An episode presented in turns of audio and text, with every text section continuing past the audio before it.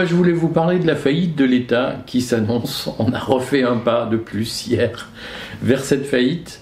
Et euh, manifestement, tout le monde s'en fout. En tout cas, la presse subventionnée vous a fait croire, si elle en a parlé, que les assises des finances publiques avaient débouché sur un plan de mesures absolument extraordinaire qui allait sauver la France.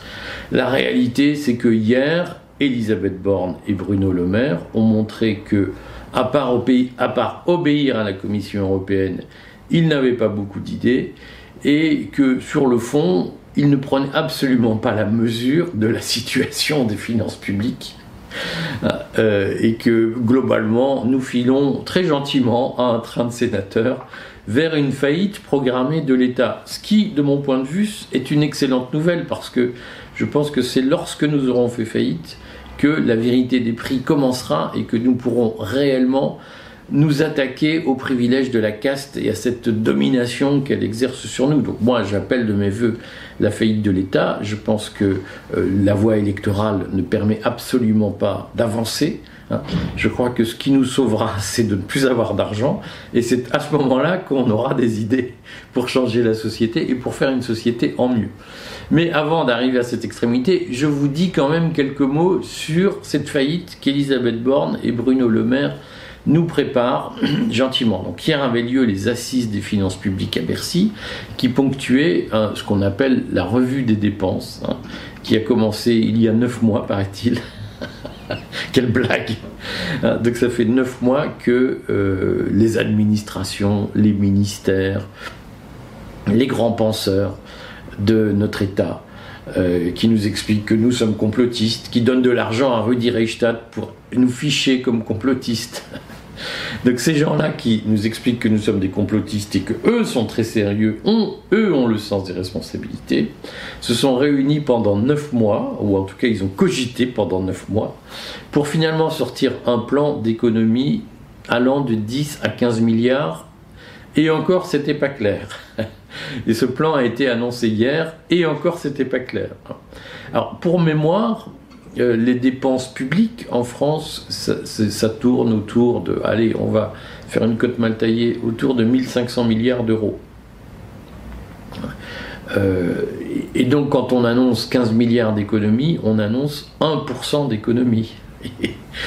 Euh, c'est un peu comme si vous, vous gagnez avec votre femme ou votre mari 30 000 euros par an, que c'est à peu près ça, chaque année vous faites euh, un, emprunt, euh, un, crédit à la consommation de 5000 euros pour finir euh, vos, mois, et que l'accumulation de crédits fait que vous en êtes à plus de 30 ou 40 000 euros de dette de, crédit à la consommation.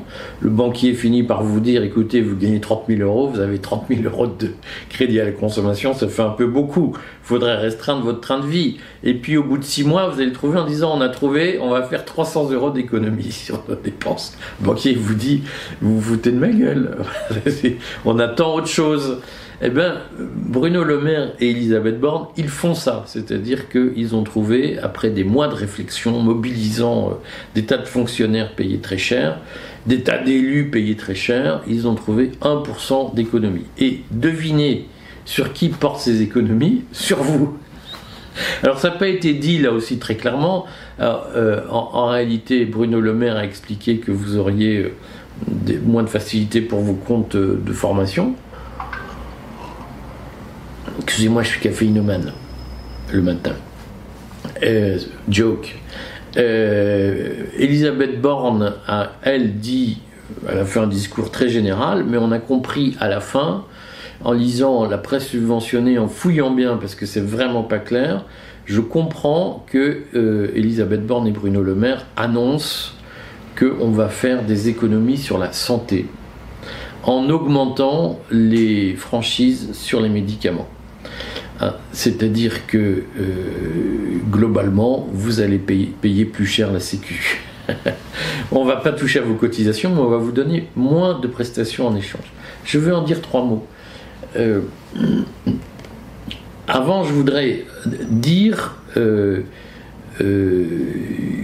quelques mots sur le, profilage de ces dépenses, sur l'incapacité aujourd'hui du pouvoir à décider sur cette comédie qu'il y a à nous expliquer que les nuls c'est nous et qu'ils sont très bons alors qu'ils sont incapables de faire des choix. Et à la fin, je vais dire quand même quelques mots sur notre soumission à l'Union européenne et sur la nécessité du Frexit. D'abord, je voudrais redire que euh, aujourd'hui, ce qui est frappant, c'est que la caste au pouvoir est incapable de gérer, euh, pas de gérer les crises, pas de gérer les elle est incapable de gérer l'État, elle est incapable de gérer nos finances. Cela fait maintenant depuis 1976, je crois qu'il n'y a pas eu un budget à l'équilibre en France. Hein. C'est-à-dire, euh, euh, on, en sera bientôt à 50 ans de déficit annuel dans, les comptes publics. Euh, ce qu'il faut comprendre, c'est que cette année encore, je crois qu'on va emprunter 200 milliards pour finir l'année. Le budget de l'État, c'est 400 milliards d'euros, à peu près 450 milliards. Et l'État est obligé d'emprunter 200 milliards dans l'année pour finir son année. Euh, donc ça veut dire que nous allons avoir euh, une situation tout ou tard de blocage financier. Euh, on le sait. Pourquoi on le sait? Parce que l'argent était facile et pas cher et l'endettement était possible lorsque la BCE pratiquait des taux négatifs. Je l'ai montré dans une vidéo récemment. Durant le Covid, la BCE nous a permis de nous endetter pratiquement en nous payant pour nous endetter puisque les taux étaient à moins de 0%. Euh, et au lieu de profiter de cette manne d'argent facile pour réformer, pour prendre des mesures impopulaires, ces mesures impopulaires, on les connaît tous, c'est la réduction massive des effectifs de l'administration, c'est la diminution massive des ce qu'on appelle les dépenses d'intervention sociale, notamment les, montagnes d'aide sociale dans tous les sens qui font que les gens euh, deviennent des assistés. Hein. Euh, j'entends plein de gens qu'il faut protéger les plus faibles, mais protéger les plus faibles, ce n'est pas les transformer en assistés dépendants de cette drogue, de cette morphine qu'est l'aide publique protéger les plus faibles, c'est les aider à assumer leur propre destin. Euh, et au lieu de ça, on fait euh, toutes les théories qu'on trouve dans le Great Reset. Reportez-vous, si vous le souhaitez, à ma vidéo sur euh, Great Reset et le projet mélanchoniste puisque le Great Reset est un projet d'aide sociale massive aux, plus faibles. C'est pour avoir la paix sociale, on rend les gens dépendants des aides de l'État. C'est ce que la France pratique de façon intensive depuis dix ans. On achète la paix sociale avec des aides sociales. Euh, et donc, faute d'avoir purgé ce système à l'occasion de l'argent facile, notamment durant le Covid, on l'a aggravé, on a aggravé la dépendance à cette morphine qu'est l'allocation bidule, le bouclier machin, le chèque truc. Et euh, finalement, on se trouve dans une société qui est totalement euh, sous, perfusion financière permanente. Et donc ça, ça va nous mener tout droit à, une faillite en profondeur et dans les grandes largeurs, parce que euh, les taux d'intérêt remontent. Et donc, lorsque nous empruntions 100 milliards euh, sur les marchés à 0%, eh bien, supposons qu'on empruntait 100 milliards pour 10 ans sur les marchés à 0%, on remboursait 10 milliards par an. Et comme nous avons des obligations à taux variable, indexées sur l'inflation, nous en avons émis un certain nombre, cet argent euh, nous coûte beaucoup plus cher maintenant. C'est-à-dire que là où on empruntait à 0%, si maintenant on emprunte à 4%, vous comprenez que la traite annuelle n'est plus de 10 milliards, mais de 40 milliards. Et donc ça va faire très mal. ça va étouffer l'État. Et euh, l'augmentation de la charge de la dette, comme on dit, va devenir le principal poste de dépense de l'État à cause de la remontée des taux. On le sait, c'est documenté. Et face à cette, échéance, on a euh, une caste qui, euh, pour ce qui concerne les gens qu'elle a mis au pouvoir, ne réagit pas. Alors je pense qu'il y a quelques têtes pensantes qui, ont, qui connaissent l'étape suivante, qui sera l'euro numérique, et euh, un coup fumant permettant d'attaquer massivement la propriété privée. Mais ceux qui sont au pouvoir, les Le et autres n'y comprennent rien. Ils font comme on leur dit de faire, c'est affligeant. Et donc, euh, au lieu de se dire ah on va avoir un problème massif, faut réagir, ils sont là comme les lapins dans le phare de voiture à dire on prend une mesurette bidule, oh, on a trouvé 10 milliards d'économies. Qu'est-ce que c'est génial hein, Le service de la dette est de plus de 100 milliards par an d'ores et déjà en France. On a trouvé 10 milliards d'économies. Qu'est-ce qu'on est géniaux? Mais comment peut-on se moquer à ce point des Français? Euh, Et donc, vous comprenez, l'issue, c'est que euh, le jour où, dans le cadre d'un agenda du chaos qui est programmé, écrit par la caste, la caste décidera de, mettre la, France en situation de faillite, eh bien nous serons en faillite. Et c'est ce jour-là que nous, nous compterons les bouses, si, j'ose dire. Hein, comme, dit, euh, comme on dit dans, la campagne, c'est à la fin du marché qu'on compte les bouses. Moi je pense que c'est au moment de la faillite de l'État qu'on pourra identifier notre instinct vital euh, et voir si nous sommes encore un grand peuple capable de réagir face à l'adversité historique, ou bien si nous sommes un peuple de soumis, euh, biberonné à l'aide sociale, il faut protéger les plus faibles, on va leur donner de l'argent, et surtout pas leur demander d'efforts. Et, là, on sera en effet définitivement rayé de, l'histoire hein, du monde. Euh, je pense que cette faillite va arriver et, je n'exclus pas qu'elle soit programmée pour prochainement. Je vais faire une vidéo euh, sur ce sujet euh, assez rapidement pour vous expliquer pourquoi je pense que cette faillite est. Il n'est pas exclu qu'elle soit pour programmer, qu'elle soit pour programmée pour les prochains mois. Je voudrais dire quelques mots sur la façon dont la sécurité sociale va vous entuber cette année. Puisque les, les, Alors, il y a deux mesures qui ont été annoncées. D'abord, le relèvement des franchises sur les médicaments. Euh, et ensuite, probablement, euh, quelques mouvements désagréables sur les indemnités journalières de l'assurance maladie, c'est-à-dire sur les congés maladie des salariés. On verra si les fonctionnaires aussi sont concernés, j'ai un petit doute. Il se trouve que sur ces deux postes de dépenses, les médicaments et l'indemnité journalière, a priori, donc on va la sécurité sociale va diminuer ses remboursements.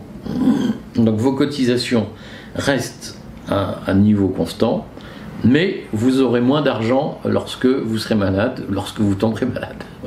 Ce qui s'appelle réduire les prestations. Euh, je, sais que beaucoup d'entre vous ont une vision euh, sanctuarisée sacré de la sécurité sociale grâce à une rodomontade historique où l'on vous a fait croire que la sécurité sociale était le produit du Conseil national de la résistance.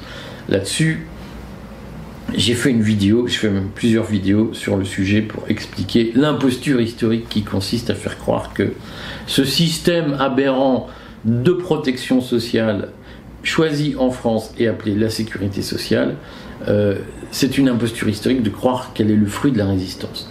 Mais plein de gens y croient et considèrent que la Sécu est un grand acquis social. Et donc, je, et que la pire chose, c'est euh, l'assurance privée. Hein.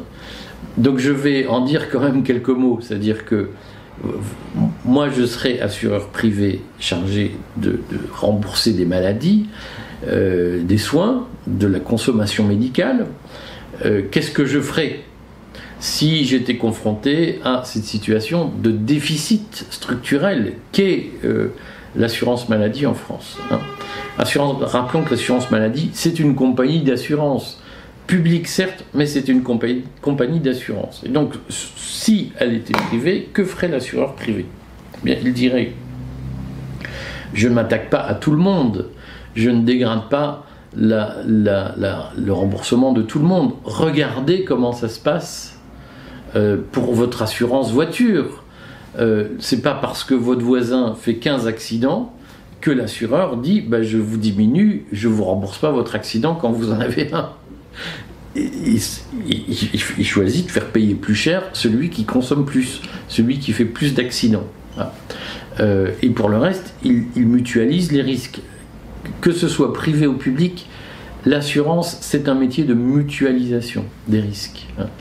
Euh, l'assurance maladie, elle, réussit une prouesse extraordinaire. c'est qu'elle explique à un gars comme moi, par exemple, qui ne prend jamais de médicaments, ah, j'ai passé trois semaines avec un rhume des foins terrible, j'ai pas pris une pilule, même pas d'homéopathie, rien. Hein. Euh, et la sécurité sociale explique, ah ben monsieur Verrag, comme votre voisin a beaucoup consommé, donc vous allez payer plus cher. c'est le contraire de, la mutualisation des risques. Ce qu'il faut comprendre, c'est que la démarche de l'assurance maladie, elle est le contraire d'une logique d'assurance.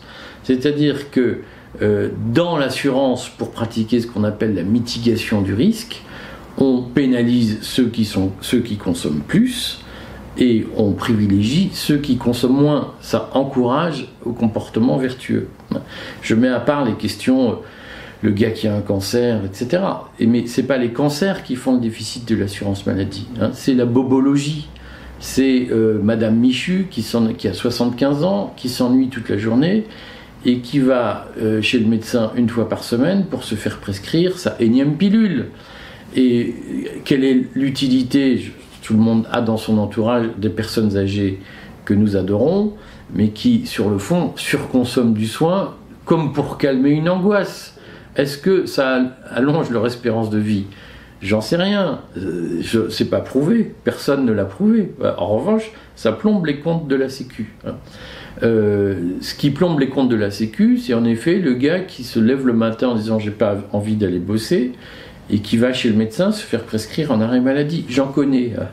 Faut pas m'expliquer, c'est pas vrai, c'est du discours macroniste. J'en connais. Des proches, hein, je, les salue, euh, y compris dans ma famille, des gens, euh, j'ai à l'esprit des cas de gens qui ont fumé 3-4 paquets de cigarettes par jour et qui, à 55 ans, euh, accumulent les AVC, les problèmes de santé.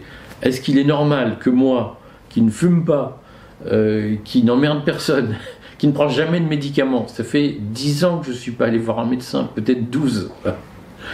Euh, ça fait 10 ans, 12 ans que j'ai pas mis les pieds dans un hôpital. Euh, est-ce que c'est normal que je paye plus cher parce qu'il y a des gens qui font n'importe quoi et à qui on ne dit rien? Et est-ce que c'est normal qu'on me dise tu vas payer plus cher tes médicaments parce qu'il y a des mecs qui sont malades tous les quatre matins et, qui, manifestement abusent de l'arrêt maladie. Non, un assureur euh, malin, il dit bah, j'ai des bons clients qui ne consomment pas, je les garde, je les encourage, et ceux qui consomment trop, je les fais payer plus cher. Eh bien, l'assurance maladie, c'est le contraire, figurez-vous. C'est-à-dire que le mec qui fait n'importe quoi, on va rien lui dire. il, va même petit à petit tout avoir. Euh, et le mec qui est vertueux, on va le sanctionner. Euh, certains vont me dire c'est génial parce que le profit c'est horrible. Euh, et c'est ça la solidarité, monsieur, c'est que les gens qui bossent eh bien, sont punis pour les gens qui bossent pas. Les gens qui ne consomment pas, les gens vertueux, sont punis parce qu'il y a des gens qui abusent. Eh ben, je vais vous dire, je ne suis pas d'accord avec ça. Si c'est ça la solidarité, ce que je ne crois pas, pour moi, la solidarité, c'est quand tu reçois, tu donnes quelque chose. Ah, et euh, la solidarité, c'est pas recevoir sans donner. La solidarité, c'est pas certains qui reçoivent, d'autres qui donnent. La solidarité, c'est tout le monde reçoit quelque chose et tout le monde donne quelque chose. Pour moi, c'est ça la solidarité. Mais si la solidarité, c'est un système obligatoire qui fait faillite parce que les gens vertueux sont punis et les gens non vertueux sont récompensés, ça n'a pas de sens et ça n'a pas d'avenir. Et ce qu'il faut redire, c'est que ce système baptisé assurance maladie n'a pas d'avenir. Parce que structurellement, il est fondé sur le vice et non sur la vertu. La vertu, c'est récompenser les vertueux. Et le vice, c'est récompenser les vicieux. Eh bien, la sécurité sociale, l'assurance maladie, elle récompense les gens qui consomment et elle punit les gens qui ne consomment pas. Ça n'a pas de sens, ça n'a pas d'avenir. Je le redis, je mets à part, j'ai fait une vidéo sur comment moi je conçois la protection sociale et, notamment la gestion de la santé, la protection du risque santé en France. Donc regardez cette vidéo si vous voulez.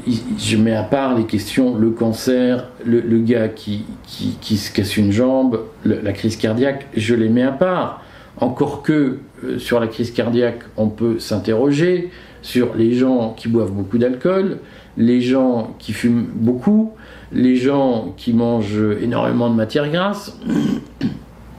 Est-ce que il est normal que, euh, au fond, euh, il ne soit pas sanctionné. Alors il se trouve que la machine a répondu, la machine étatique a répondu à cette question en mettant un impôt sur la matière grasse, un impôt sur les sucres, un impôt sur l'alcool, un impôt sur le tabac, qui, sont, qui rendent beaucoup plus que ce que coûtent les, victimes du tabac ou de l'alcool ou du sucre.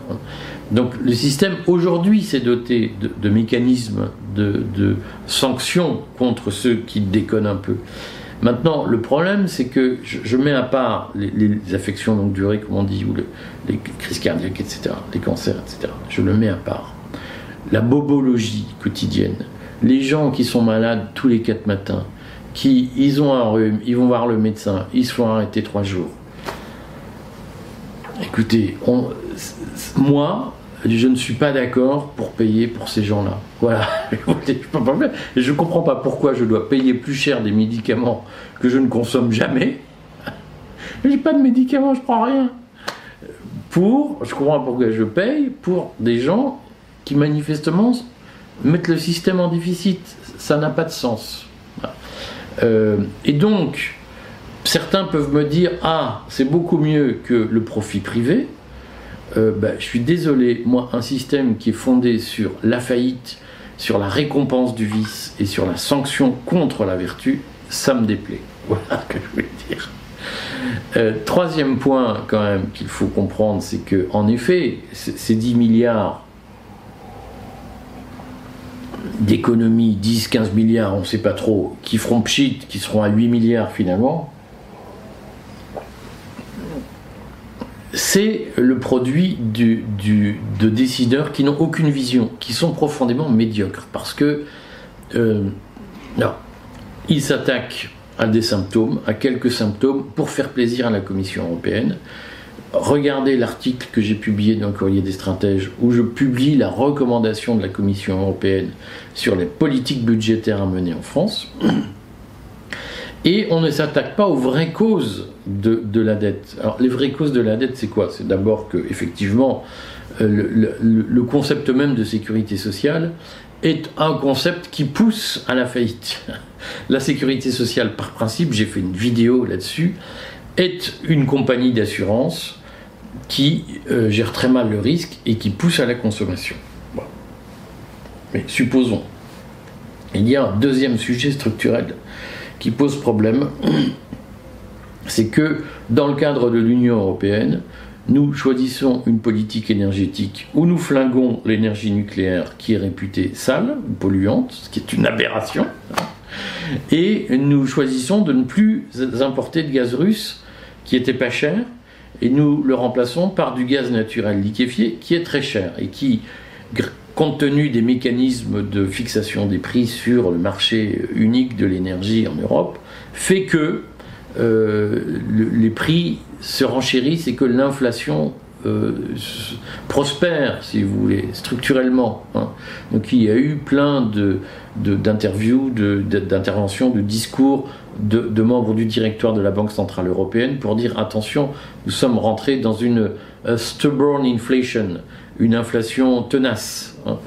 Euh, c'est euh, Isabelle, son nom va me revenir, Schnabel de mémoire, qui le disait, euh, qui la représente, la, membre allemande du directoire de la Banque Centrale Européenne, mais Christine Lagarde elle-même l'a dit, l'inflation est robuste, elle est sous-jacente, comme on dit, c'est-à-dire qu'elle n'est pas seulement due au prix de l'énergie, mais les prix de l'énergie contribuent à, cet endettement dans lequel nous sommes, hein, et à ce renchérissement euh, qui impose le relèvement des taux directeurs. Si vous voulez, je ferai une vidéo pour expliquer comment ça marche. Mais sur le fond, aujourd'hui, nous sommes pris dans une logique terrible de stagflation, c'est-à-dire d'inflation, de stagnation économique, euh, qui, sera, qui est imposée par le relèvement des taux directeurs. Vous voyez bien que c'est beaucoup plus compliqué d'emprunter pour acheter une maison aujourd'hui, hein, parce que les taux montent, et les taux montent pour lutter contre l'inflation. Et donc la politique de lutte contre l'inflation est une politique de réduction de l'activité économique. Or, la Banque centrale nous dit que l'inflation va durer. Euh, et donc on a ce problème aujourd'hui, ce, que personne ne, ce qui ne surprend aucun des observateurs, ça fait des années qu'on dit que l'inflation va durer. Hein. Le courrier des stratèges, là encore, le dit depuis deux ans, face aux déclarations de, de Bruno Le Maire, ça va s'arrêter dans six mois, ça fait deux ans qu'on dit, Bruno Le Maire dit des conneries, l'inflation va durer beaucoup plus longtemps. La Banque Centrale Européenne est en train de le reconnaître officiellement. Hein. Et en même temps, on augmente le prix de l'argent pour diminuer l'activité économique. Ça veut dire qu'on rentre dans la stagflation. Et cette stagflation, elle est nourrie notamment par le choix géopolitique que nous faisons de suivre les États-Unis et de nous découpler de la Russie et en partie de la Chine. Or, si on voulait aujourd'hui rétablir la prospérité en France et se donner un couloir de nage plus large, si vous voulez, il faudrait dire clairement que nous ne suivons plus la politique européenne en Ukraine. Il faudrait dire clairement à Zelensky d'arrêter ses conneries, de se mettre autour de la table, de négocier la paix avec la Russie, et il faudrait reprendre l'importation de gaz russe. Hein, euh, il y a, euh, je sortirai quelques mots sur l'Inde aujourd'hui qui attire les capitaux euh, mondiaux parce que l'Inde continue à importer du gaz russe et que donc l'Inde a une énergie pas chère, ce qui lui donne un véritable dynamisme économique. Donc si on voulait euh, euh, sortir de, de, la spirale de, de la faillite dans laquelle nous sommes, il faudrait d'une part, je l'ai dit, adopter des mesures d'économie beaucoup plus drastiques, euh, est beaucoup plus massive. Hein. Il faudrait faire un plan d'économie d'au moins 100 milliards au lieu de 10 milliards. Euh, et deuxièmement, il faut sortir de cette logique de soumission aux États-Unis et il faut nous redonner les bases d'une énergie pas chère, c'est-à-dire de négocier une paix intelligente avec la Russie et un partenariat économique intelligent avec la Russie. Parce que l'énergie qui vient des États-Unis coûte beaucoup plus cher que l'énergie qui vient de la Russie. Et ça nous plombe économiquement. Mais évidemment, ces sujets-là, ils ne sont même pas évoqués. Euh, je voudrais le redire, les, gens que nous avons en face de nous, ils payent des Rudi Reichstadt pour nous fliquer en disant c'est des complotistes. Euh, nous qui sommes au pouvoir, nous sommes des gens responsables. En réalité, ce sont des gens qui ne contrôlent rien, qui ne savent pas gérer et qui n'ont aucune vision de ce qu'est leur pays. Ce sont des simples exécutants de politiques européennes euh, qui sont elles-mêmes décidées dans des cadres euh, bien obscurs. Si nous pouvons euh, rétablir la situation économique française, simplement nous devons renverser la table. Et ces gens-là, c'est quelque chose qu'ils sont incapables de faire parce qu'ils sont trop bornés et ils sont d'ailleurs payés pour ne surtout toucher à rien et nous emmener à la faillite. Réfléchissez bien parce que ça signifie que euh, dans les mois à venir, il n'est pas exclu que nous vivions une situation économique très compliquée en France. Et les épargnants, je vous le redis, seront les premières victimes. Suivez notre chaîne épargne, notre chaîne patrimoine, où nous vous donnons des conseils pour sortir de euh, cette spirale de la ruine dans laquelle nos dirigeants nous font entrer.